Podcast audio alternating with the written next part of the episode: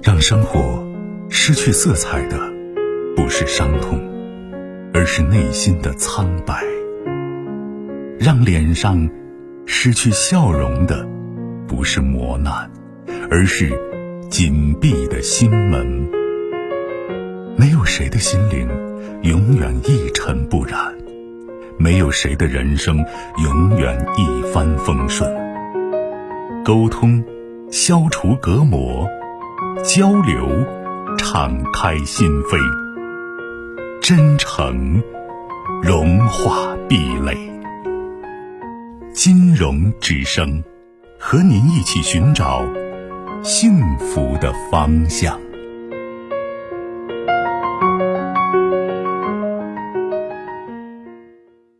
喂，你好。喂，哎，你好，老师，我有两个问题，我想咨询一下啊。嗯，现在就是啥呢？嗯，我我公公不是去年去世了吗？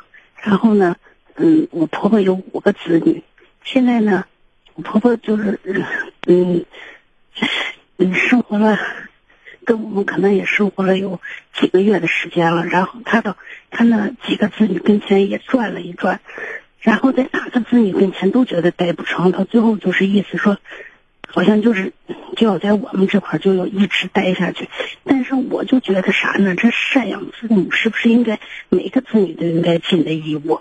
那为什么就只在我们这待呀？我现在就是觉得，就这一点，嗯，是，就是说，每个子女都有赡养父母的责任和义务，这是对的。嗯嗯嗯嗯，对。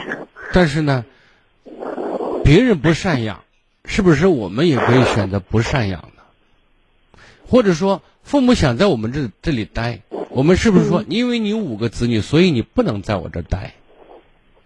那我是想着，嗯，不是说不能在我这待，那五个，那最起码大家都应该分担一下呀。都应该，你同意我不同意一句话？我说这个世界上大家都在做好应该做的事情的话，那这个世界一团和谐，太美好了。但是好像不是这样的。很多时候，应该的事我们不做，不应该的事很多人经常在做，这就是现实生活。就是你提出这个说法，这个理是对的，但是这个理在现实操作当中是打折扣的。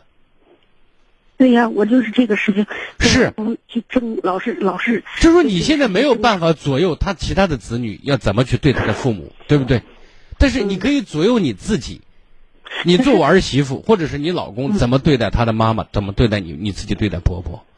嗯，显然你说你五个子女让我一个人养，我是不舒服的，我是不愿意的，对不对？对呀，那他他跟他从你自私的角度上讲是可以被理解的。嗯，但是呢，从站在你老公的角度上，或者是作为我们我作为子女，因为我们都曾为都为人子女，都有时候也有自己的子女。嗯。换个角度讲，就是说，你以后哪怕必哪怕你有俩孩子呢，你一个孩子不要你，就是有俩有五个，其实道理是一样的，对不对？嗯嗯嗯。你另外一个孩子说，你两个孩子，你光在我家住我不舒服，你不能在我家住，你不能总是在我家住。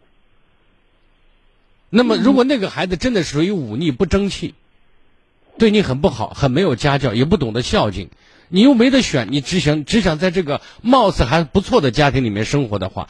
我想问一下，你心寒吗？嗯，我说过，老人的今天就是我们的明天。我一直在想，去孝敬老人，去赡养老人。嗯，说的违心一点，我们在什么？我们在为自己积自己积德行善。我经常说，人在做，天在看。我们在给自己的子女做榜样。我们做做一件好事，知道吗？嗯。那然后在这样的一个大前提下，我们说我不愿意或者怎么样，嗯，我觉得别人做做什么事情是他的事情，我们该做什么事情这是我们的事情，对不对？这是第一，第二，作为儿媳妇，嗯，我不希望你在这件事上跳到前台，嗯，如果你跳到前台，不断的在说这件事情。一个是会影响你们夫妻关系，其次会影响你的子女对你的看法。嗯，可是我我的理解就是，你的理解没有错，我知道大家都有责任和义务，但是那些那些子女吸毒的吸毒，赌博的赌博，没有呀。我举个例子，我举个例子，不尽为子女之责，这些人不是人，我们也跟着不是人才是对的吗？但是现实他们都过得很好呀。过得好和是不是人，你知道？有些人披着人皮不是人，你同意吗？是不是我们也披着人皮不是人？你告诉我，做好你该做的事情，你没有权利要求别人做什么事情。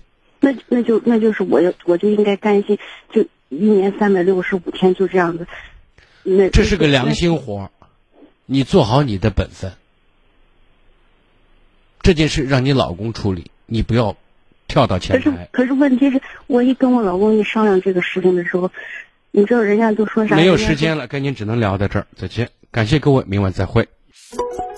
更多精彩内容，请继续关注微信公众号“金融之声”。